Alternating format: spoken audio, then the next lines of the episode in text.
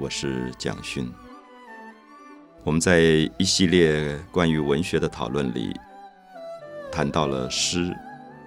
那很多朋友提到诗的时候，或许会有很多的害怕吧，觉得自己的生活好像离诗已经很远了，或者说在我们的现实生活当中，根本已经对诗这个东西非常的陌生了。我想。我们举一个很简单的例子：一般的朋友还会不会有机会到书店去买一本诗集来看？我想，可能比例已经非常非常少了。所以从这个角度来看，也许很多朋友会觉得对诗非常的悲观啊。可是，我想我们在前面也约略的提过，我们希望修正一个对于文学对诗不同的看法。呃，我觉得诗是人的语言慢慢磨练出来的一种美的修辞。那么，一个人能够把语言说得很美，一个人能够把书写的文字写得很美，其实就已经在靠近诗了。所以在古代的很多呃文化当中，我们看到诗并没有孤立出来变成一本诗集。所以，我也觉得。我们今天会不会到书店去买一本诗人的诗集来看？其实并不能证明诗兴盛或者没落。相反的，我比较关心的是，是不是比如说在一般的公共场所当中，我们的政治人物、我们的企业家们、我们的一些在社会里面有影响力的朋友，他们是不是能够出口成章？我们了解到出口成章。本来就是诗，能够让自己出口的语言变成有一种节奏，有一种韵律，那么这个修辞的词汇用到非常的完美，其实它就是诗了。所以，也许大家会感觉到，我们今天可能会谈到文学里面的诗的这个部分，是希望大家能够从生活本身来开始做检查。那尤其是我们今天谈的主题是。《诗经》，大家听到这个名字可能更会有一点害怕，因为会觉得《诗经》这一本书，或者《诗经》这样的一个文学形式，应该是放在中文系很古典的课程里面来做讨论的。那我也碰到过一些学中文的朋友，那么在中文系里面，《诗经》一定是重要的一课。可是，甚至有些中文系的朋友都不一定去选读《诗经》，因为总觉得。《诗经》是两千年前的古典文学，那已经好像离我们今天很远了。那么跟我们的生活也没有必然的关系。那么阅读起来一定也相当的困难，好像要去查很多的字典、词典才能够搞清楚《诗经》的内容。那么这样子读一本书，当然非常的辛苦。那如果我今天要求一般的朋友去买一本《诗经》来阅读，那可能一般朋友会觉得强人所难。好像不是专门学文学的，为什么要去读这么古老的一本《诗经》？呃，我想第一个我们要解释的是说，《诗经》啊，其实原来它就是诗。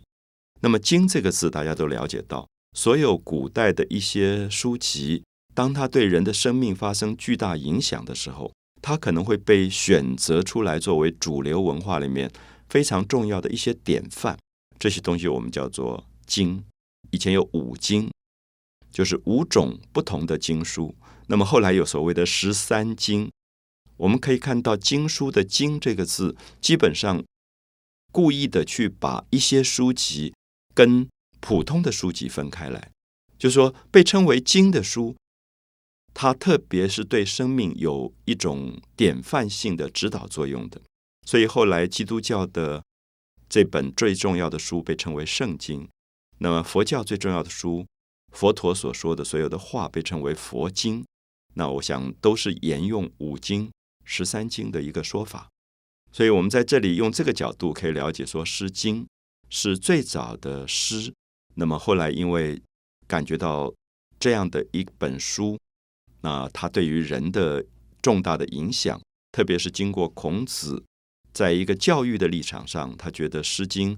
是对于导正人心有很大的影响的，对于语言学或者修辞学上也有很大的影响的，所以他特别删诗书，治礼乐能够把《诗经》真正的地位巩固下来。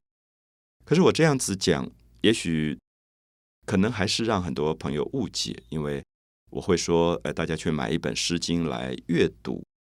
我想，如果我们回到两千年前，在孔子之前的话，我们了解到《诗经》并不是一本书，《诗经》最早没有成为经之前，它就是流传在一般人民口中的歌谣。好，所以我想大家了解到，有时候我们现在用一个字叫“诗歌”，诗歌，诗其实就是歌。很多朋友一定会唱《不破网》啊，《望春风》这些歌。如果你下次了解到，你不用旋律去唱。你把曲调的部分拿掉，你只阅读歌词的部分，那个歌词的部分就是诗。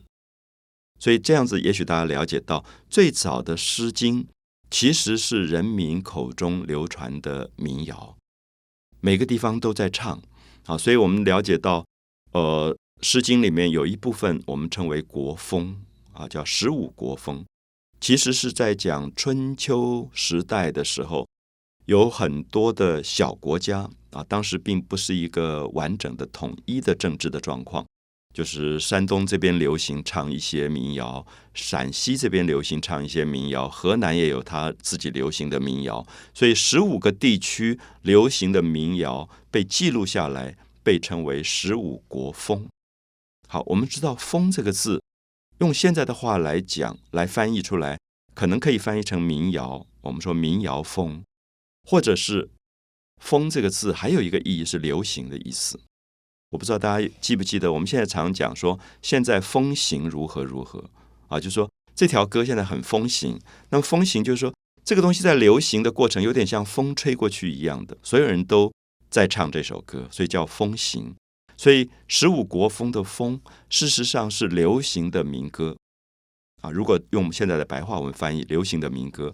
所以，我想，也许大家用这样的角度，会感觉到，今天我们去阅读《诗经》的时候，我们是在阅读两千多年前流行在不同地区人们口中唱的歌谣。我们可以把这些歌谣拿来跟我们今天所流行的歌谣做比较，也许你就觉得它没有那么难，也会觉得它的内容会非常的有意思了。